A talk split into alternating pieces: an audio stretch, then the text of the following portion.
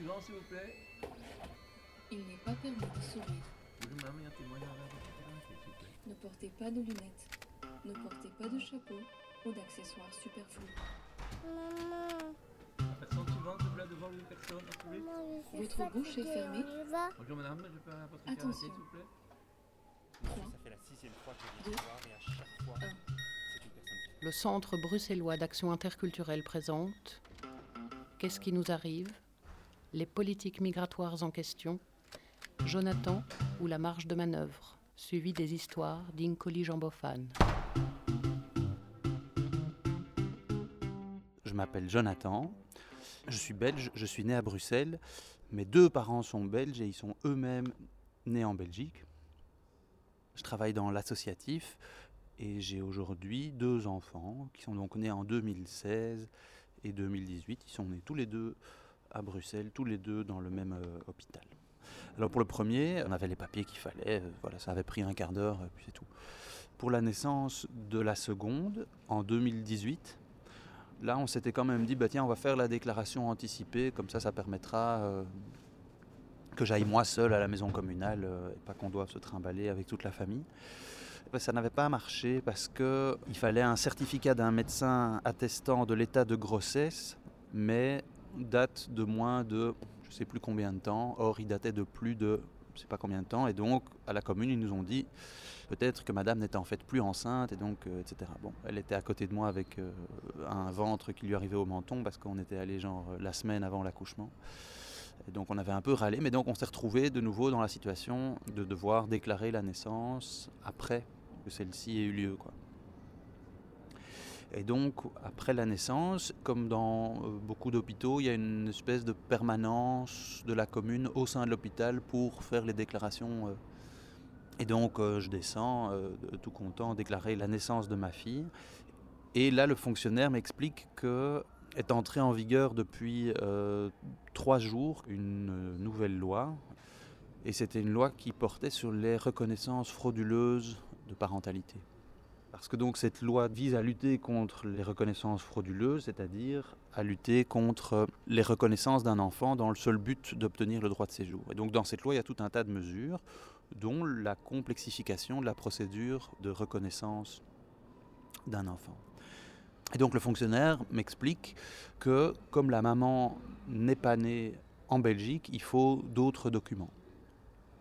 Donc il faut que la maman euh, produise un acte de naissance.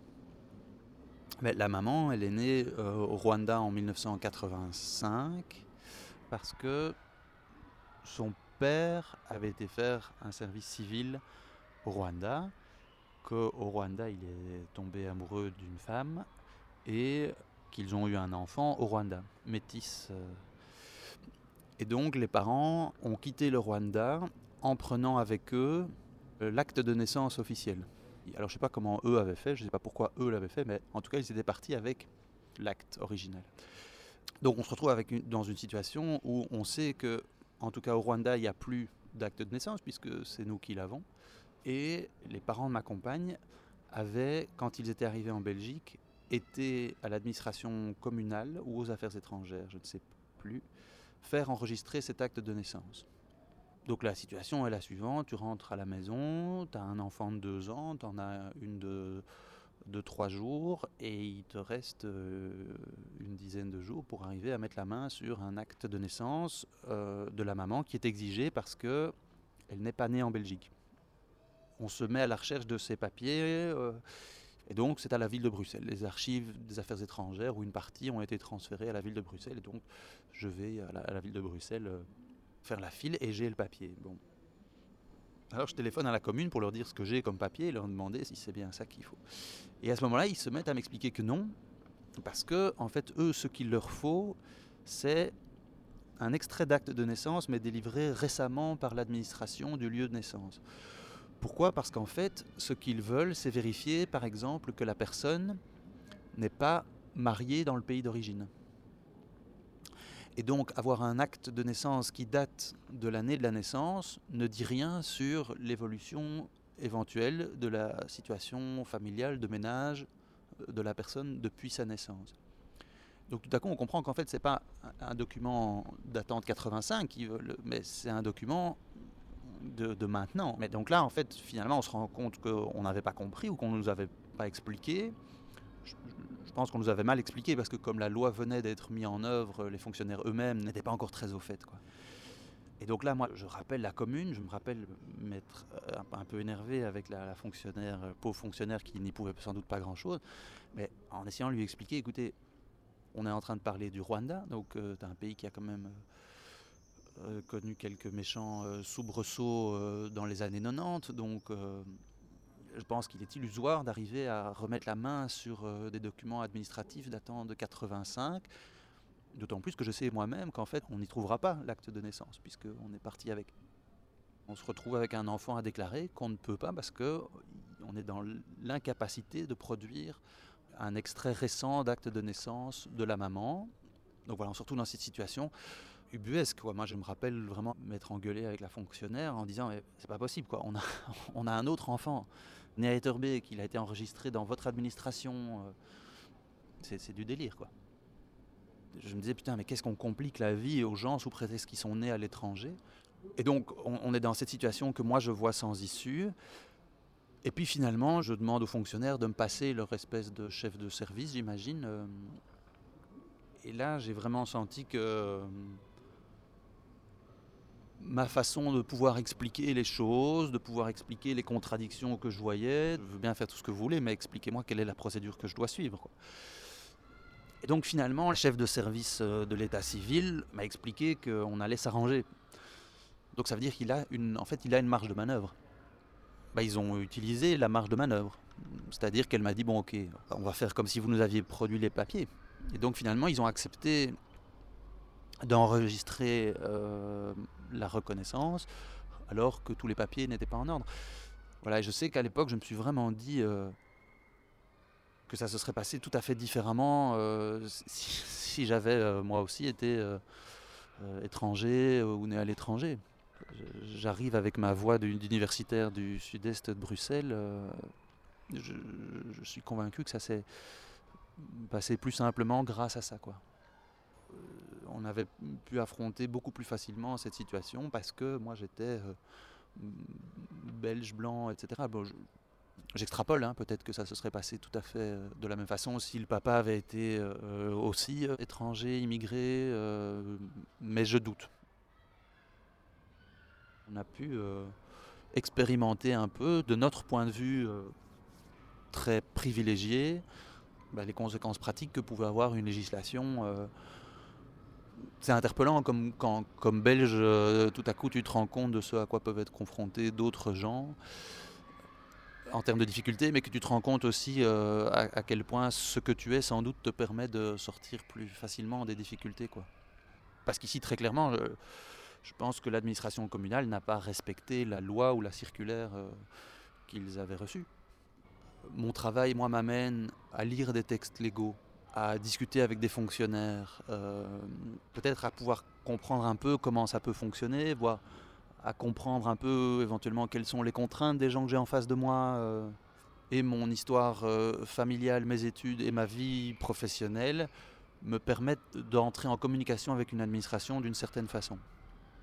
Ça veut dire aussi que dans une relation avec une administration, j'ai l'impression de pouvoir être relativement assertif sans être déjà en tension. Que le rapport de force qui peut exister entre une administration et les administrés ne s'exerce pas sur moi de la même façon que sur d'autres. Qui je suis de par mon origine visible, qui je suis de par mon origine sociale, qui je suis de par l'histoire que j'ai avec euh, les administrations euh, publiques, etc., m'ont permis de me- sortir de cet imbroglio administratif d'une façon plus facile que ce que ça n'aurait été pour d'autres. quoi. Le fait que je sois blanc, que je sois belge, que je sois universitaire, que je sois à l'aise avec l'administration, m'a permis d'avoir accès à d'autres niveaux de responsabilité dans l'administration communale, et donc des gens qui, eux, ont pu euh, donner le feu vert à leurs subalternes pour débloquer la situation. Comment est-ce que ça se serait passé si j'avais pas été ce que je suis, Ce qui est sûr, c'est que ça aurait rendu euh, cette période-là de la vie beaucoup plus compliquée, et c'est une période qui est importante. Or, ça s'est résolu.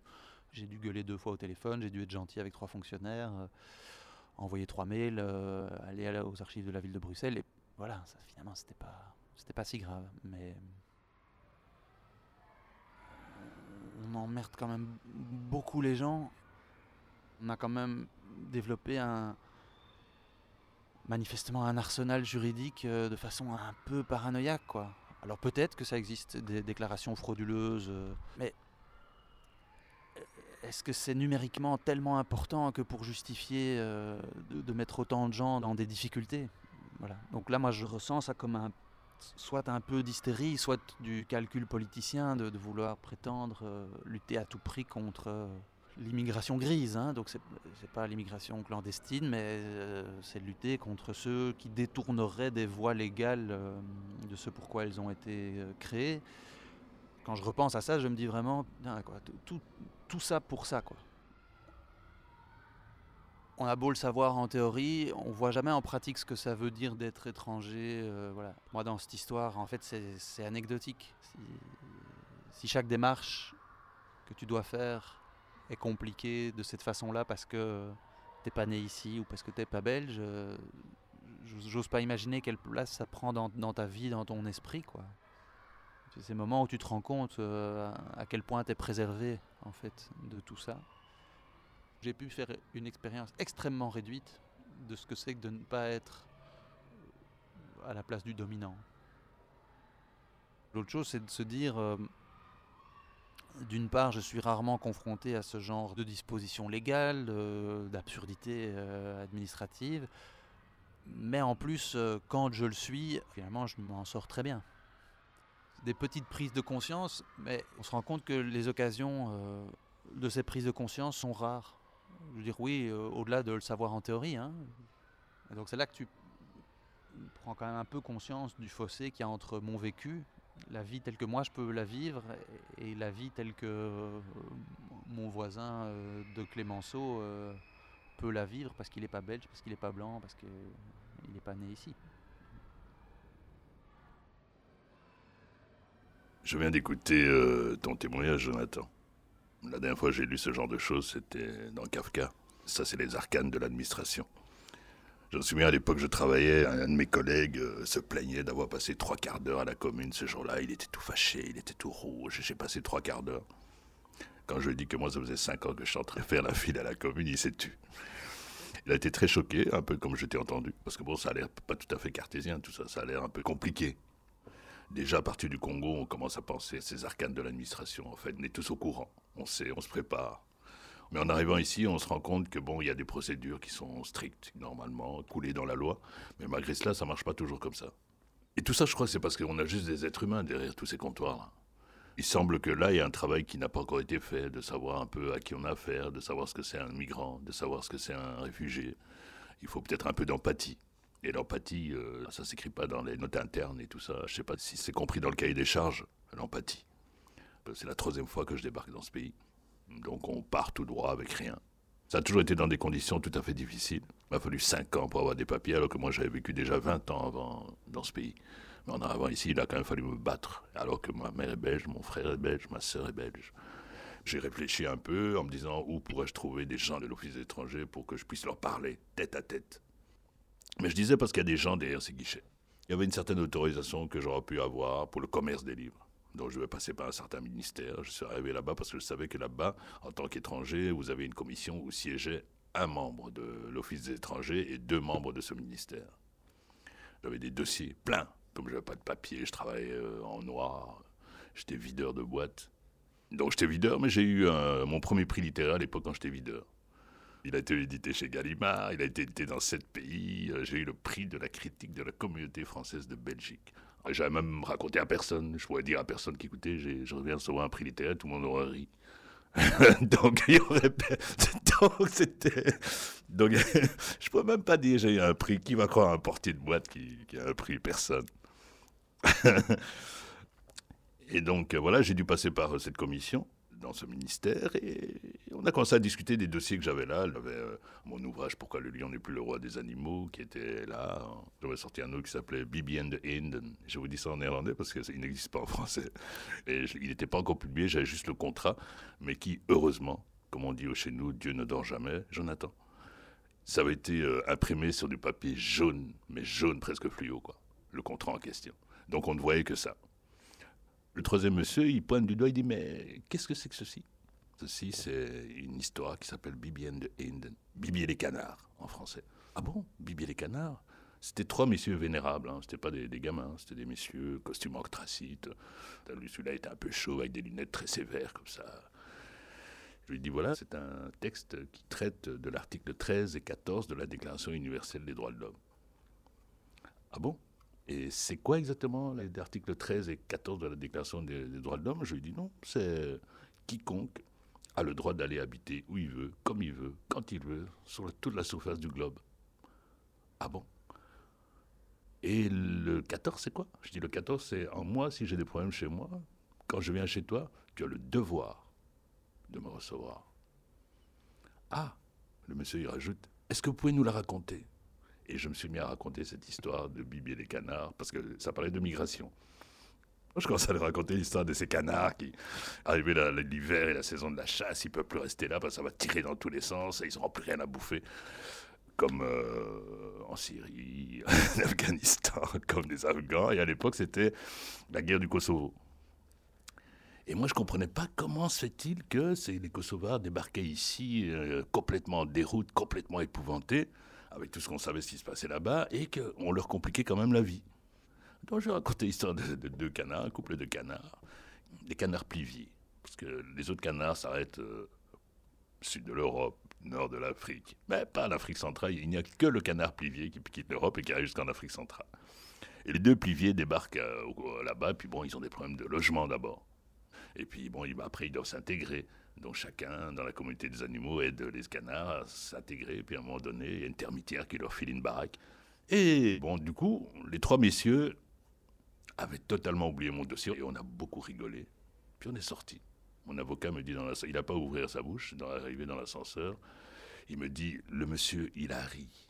Je dis, c'est qui ce monsieur? Donc le monsieur qui me demandait, vous pouvez pas me raconter une histoire? C'était le grand patron de l'Office des étrangers. Une semaine après, je recevais des papiers, j'habitais à la commune d'Uc, on me dit, monsieur, amenez des timbres. Je dis, ah mon Dieu, si on m'amène des timbres, c'est pour les mettre sur une carte d'identité. Avec euh, comme référence euh, SC et un numéro. SC, c'était sans condition. Donc, c'est-à-dire après l'histoire des, des petits canards, on m'a donné le séjour dans ce pays sans condition. C'est le grand boss qui l'avait décrété. Tu parlais de marge de manœuvre, euh, Jonathan. Mais oui, il y a une marge de manœuvre. La marge de manœuvre, pour moi, c'était le grand boss qui l'a prise. Ça dit, s'il l'a fait, c'est qu'il pouvait le faire. Donc voilà, c'est des êtres humains qui sont là et tout dépend de leur euh, perception du dossier. Parce que ce monsieur m'avait entendu. Il m'avait vu, il m'avait entendu. Le problème, c'est que souvent, on ne nous voit pas, on ne nous entend pas, on ne sait même pas qui nous sommes. Et c'est vrai, c'est kafkaïen. Tout est compliqué. Là, ça devient compliqué à tous les niveaux. Hein. C'est pas seulement pour avoir des papiers. Après, ça se complique aussi. Ça peut se compliquer au chômage. Ça peut se compliquer euh, même partout, même à un bête guichette de poste, parce que la personne qui est devant vous euh, n'aime pas trop euh, la personne qui voit devant lui. Et ça, c'est toujours visible. On peut parler de xénophobie, de racisme. Je crois qu'on peut en parler franchement. Ici en Belgique, on a la loi Moureau. La loi Moureau définit très bien ce qui est un acte à caractère raciste. Mais le problème du racisme, c'est qu'il suffit d'un regard. C'est pour ça que je vous parlais d'un guichet à la poste, même à la banque. c'est juste un regard. Il vous regarde de travers, il vous parle pas comme il faut. euh, c'est un regard qu'on connaît. Moi, j'ai vécu depuis tout petit. Et comment voulez-vous légiférer sur un regard? Impossible. Et ça, vous pouvez le ressentir deux fois, trois fois par jour. Parfois, quand c'est assez aigu, bah, il faut une semaine pour me remettre. Tant qu'on considère quelqu'un de plus inférieur que soi, bah, ça marchera pas. On pourra même le tuer parce que bon, c'est un être inférieur. Comme euh, je te disais tout à l'heure, Jonathan, en fait, je m'appelle Bofan Incoli. Hmm? Bofan, nom de famille, prénom Incoli. Jean, à la limite. Puis un jour, j'habitais à Uccle, on m'appelle à la commune, je vais à la commune, je crois que je devais changer le papier. Il me donne le papier, je regarde et je vois que c'est écrit euh, Bofan Incoli. Et là où il y a le prénom, il n'y a rien. Je dis, mais mon prénom là, Incoli, c'est mon prénom. Mais enfin, Incoli, c'est pas un prénom, hein, monsieur C'est ce qu'on m'a répondu. Et je m'appelle dorénavant Bofan Incoli. Et de prénom, j'en ai pas. Et le prénom, qu'est-ce qu'on met? On met euh, une, abréviation, SPNV. Ça veut dire quoi? Sans prénom, Zondervornaam. On s'est dit qu'il m'élimine à moitié. Et j'ai toujours des problèmes partout je vais. Quand même, monsieur, vous devez avoir un prénom comme tout le monde. Je dis, j'ai pas de prénom. Et il y a pas mal de Congolais qui sont dans ce cas. C'est XX. Sur ma carte de banque, c'est Bofan Incoli XX. Et moi, on m'appelle double X aujourd'hui. À ma banque. J'ai mon argent là-bas, mais je suis double X. Et donc voilà, je n'existe que sur mes ouvrages. Sur mes ouvrages, vous voyez mon nom en entier. Et, c'est tout. Mais en dehors de ça, dans l'état civil, devant l'état belge, je ne suis que. J'ai pas de prénom, quoi. Le seul endroit où on trouve mon nom en, totalité, c'est sous mes livres. Incoli Jean Beaufané. Donc, euh, Jonathan, le seul endroit où je peux prendre ma place, c'était dans la littérature. Mais en tant qu'être humain comme ça, c'était pas encore possible. Dans la littérature, oui. Là, on m'acceptait. Parce que là, c'est des lettres que j'écris virtuellement avec un ordinateur, donc on me voit pas. quoi. C'est une autre dimension un peu quantique. On est des êtres un peu quantiques, Jonathan. Dans la marge et pas dans la marge, on vit dans un monde parallèle et pas parallèle, enfin quantique, quoi. Donc voilà, la littérature, oui. Là, je suis un vrai citoyen, quoi. Mais comme ça, j'essaye toujours de, conquérir cette, euh, la citoyenneté humaine, quoi. Ça, je n'ai pas encore conquise totalement sous- dans cet espace-ci, mais j'y travaille. Et on essaye toujours de conquérir cette humanité-là. En fait, ce que tu as cherché, Jonathan, c'était euh, reconquérir l'humanité de ton épouse. T'as rien compris. C'est vrai, je t'ai écouté. Et ça une très grande leçon. Et c'est bien qu'on ait entendu ça. Au moins, tu es conscient, quoi. Tu dis, mais mon Dieu, cette femme. Alors que pour eux, elle existe à moitié. Elle existe à moitié. Et parce que ce qui est terrible aussi quand on parle de toutes ces choses, de racisme, de la mémoire coloniale et tout, on dirait qu'on a le temps. Et ça bouge pas. Mais aujourd'hui, je me rends compte que, je sais pas quel âge tu as, mais il y a une jeunesse ici, belge, des enfants de- des autres, qui ont 30 ans, 40 ans. Et ils leur ont donné une éducation. Ils ont appris le sens de la liberté, le sens de la dignité, le sens de l'honneur. le- Ils ont beaucoup de choses très édificatrices et ces gosses sont remplis de ces choses et ils se rendent compte. Donc eux, c'est des histoires de racisme et je parle de, de cette jeunesse-là parce que certains ont même pété les plombs. Il y en a plein qui travaillent là-dessus. Il y a des gens, il y a des savants qui travaillent là-dessus. Il y en a, a qui travaillent dans l'antiracisme, qui travaillent sur la mémoire coloniale. Il y en a plein dans ce pays. Tous des jeunes là. Et ils sont révoltés et ils ont mal. Ils ont mal. Le jour de la manifestation euh, Black Lives Matter, j'étais très étonné. Moi, je croyais que j'allais voir tous les jeunes africains de, Bruxelles. En fait, non? J'ai vu une majorité de jeunes belges s'y tomber quelque part sur moi. J'étais agréablement surpris. Je m'y attendais vraiment pas. En si grand nombre. C'est pour te dire que oui, effectivement, ils sont traumatisés. Donnez-leur du baume au cœur. D'abord, enseignez-leur l'histoire du racisme, l'histoire de la colonisation. Il faut leur enseigner ça. Et cette jeunesse qui est là, elle attend des explications. Ils veulent savoir le pourquoi et le comment. Ils ne peuvent plus se satisfaire de juste de paroles en l'air, sorties de vieux manuels euh, poussiéreux d'histoire. Il faut que ça s'arrête. Et donc tout ça est devenu structurel. C'est plus que la loi. Et on est là aujourd'hui, tout est compliqué, tout est compliqué, compliqué. Il faut faire des, efforts deux fois, dix fois plus que quiconque pour obtenir euh, parfois juste un minimum.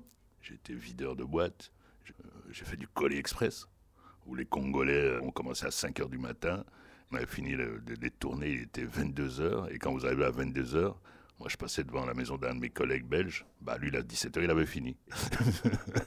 le Belge travaille jusqu'à 5 heures de l'après-midi. Et le Congolais travaille jusqu'à 21 heures. Et puis il est chez lui à 22 heures ou 23 heures. Alors vous dormez 4 heures, vous réveillez à 4h25. Et vous, à 5 heures du matin, vous êtes sur les routes. C'est ça, les migrants. Et ce qui était fou, c'est que ces Congolais, quand je les voyais là-bas, parce qu'on était qu'entre nous et qu'on se rendait bien compte, c'était flagrant que voilà, qu'on on donnait des boulots de fous, d'esclaves, qu'on noirs. Et ces gars-là, c'était terrible. On a l'impression que les mecs venaient d'une opération militaire, quoi. Gonfler le torse pour dire ces salopards, ils veulent nous avoir, mais ils ne nous auront pas. Ils me donnent sans stop à faire, c'est impossible, mais le mec parvient à le faire pour montrer à l'autre que tu peux tout faire pour m'écraser, mais je tu m'écraseras pas. Les mecs faisaient le boulot. Moi, j'ai tenu huit mois comme ça, j'ai fui. Mais il fallait nourrir mes enfants. Et c'est ça le migrant. Le mec qui arrive ici, vous pouvez même pas imaginer de force qu'il a en lui. Les familles syriennes là-bas qui sont passées par des Turquie, des machins, qui vous racontent. faut lire. Lisez un peu un livre qui s'appelle Encore. L'écrivain, ça, il est turc, il s'appelle Hakan Gunday. C'est l'histoire de passeurs. Jonathan, faut lire ça. J'ai jamais vu un gamin aussi horrible de ma vie que dans ce bouquin. C'est ça, les passeurs. Lisez ça. J'en ai même rencontré qui a fait deux ans en Libye. On se demande comment il est resté vivant. Avec un petit Érythréen. Peut-être parce qu'il souriait beaucoup. Ce garçon souriait tout le temps. Ce sont ces gens qu'on a ici. Tout le monde croit que c'est de la racaille. Rien. Ces gars-là, eux, seuls, ils peuvent redresser le pays. Ils travaillent comme dix. C'est ça que nous, on doit vivre. Et on le fait. Et nos enfants, même, sont, ils sont forts. Ils supportent des choses que vous pouvez même pas imaginer. Moi, tous les traumatismes que j'ai connus, euh, c'était quoi Des 5 ans quand j'ai quitté le Congo. Mais comme il y avait la mort qui était là et qu'on a voulu nous tuer, je ne peux pas oublier. J'avais 5 ans, mais je me souviens de tout. Et ce sont ces gens-là que nous avons ici, sur notre territoire. Ce pas des chiens, loin de là. C'est des gens valables. Moi, j'ai une grande admiration. Je vois toutes ces familles, ces gens qui viennent de, gauche à droite. C'est des gens bien. Oh, les Albanais, oh, les là, c'est des bandits. Il y a du cœur là-bas, moi j'ai vu. Il y a du cœur, quoi. Donc, ces gens qui viennent ici, ouais. Moi, je les aime, tout simplement, même si je les connais pas. Comment est-ce qu'on peut aimer la vie plus que ces gens-là? Jonathan, comment? Un type qui a bravé le désert, tu peux pas dire que tu aimes la vie plus que ce type. Tu me parles de ton épouse. Il vient du côté de chez moi. Du côté de chez moi, là-bas, Grand Lac, c'est le plus grand charnier qu'il y a sur la terre. Elle a un amour de la vie que tu soupçonnes peut-être même pas. Parce qu'elle te le dira pas, parce que c'est difficile à dire, parce que pour le dire, tu es obligé de passer par le traumatisme. Elle a vécu ça. Sa famille, tout le monde. Nous, tous les Congolais, tous les Rwandais, tous les Burundais, tous avons connu le coup de feu. Ou nos parents, ou nos cousins, tous, pas un seul n'est épargné. Donc pour parler d'amour de la vie, parfois c'est difficile. C'est la crème de la terre. C'est des êtres humains qui passent par l'alambic. Cet alambic, c'est les génocides du Rwanda, c'est le désert, c'est la Libye, c'est la frontière turque, c'est les gens du nord du Cameroun, les gens du, du Nigeria. C'est tout ça. Comment est-ce que nous, notre société, on ne peut pas les laisser comme ça dans ce dénuement? Moi, j'appelle ça dénuement. J'appelle ça, c'est un vide. C'est un vide. Et il faut faire un bilan aujourd'hui, parce que le racisme est devenu systémique. Et ça devient de mal en pis. Imaginez que nous, les Africains, nous sommes remplis de l'Europe, de l'Occident. Nous connaissons votre histoire. Nous connaissons votre passé, nous connaissons votre géographie, nous connaissons vos peuples. Nous savons ce que César est venu faire ici. On sait euh, ce que Napoléon est venu faire. On sait que la Renaissance était ceci et cela. On sait que le Moyen Âge, il y avait ceci et cela. On sait que pendant la guerre il y avait ceci. On sait. Vous ne savez rien. Vous savez rien de nous. Nous, on est remplis de vous, vous êtes vide de nous. Si on commençait d'abord par là. A un grand travail d'éducation à faire. Et je suis content d'avoir entendu ton témoignage parce que bon, là, au moins, tu t'es rendu compte de quelque chose. Y retrouver l'humanité, c'est un chemin difficile. Il y a les livres qu'on lit dans sa vie, il y a tout ça qui fait qu'on englobe le monde. Et on a intérêt à connaître un peu, euh, comme il se mondialise de plus en plus, on a intérêt à savoir qui est l'autre. Cette histoire d'identité n'est pas un frein, au contraire. Si je connais les impressionnistes, mais c'est super. Et si j'écoute du Bach ou du Handel, je ne peux pas me plaindre, Jonathan. Qu'est-ce que je me plaindre en fondant devant la voix d'Acalas Mais je fondrai comme devant le vieux Franco de mort de la même façon, et, l'identité nous doit nous faire plaisir. Parce que là, cette identité qu'aujourd'hui j'endosse, cette identité multiple, j'en ai un plaisir fou, Jonathan. Donc, euh, laissons-nous aller à ces choses-là. Qu'est-ce qui nous arrive? Les politiques migratoires en question une production du Centre bruxellois d'action interculturelle, soutenue par la Fédération Wallonie-Bruxelles.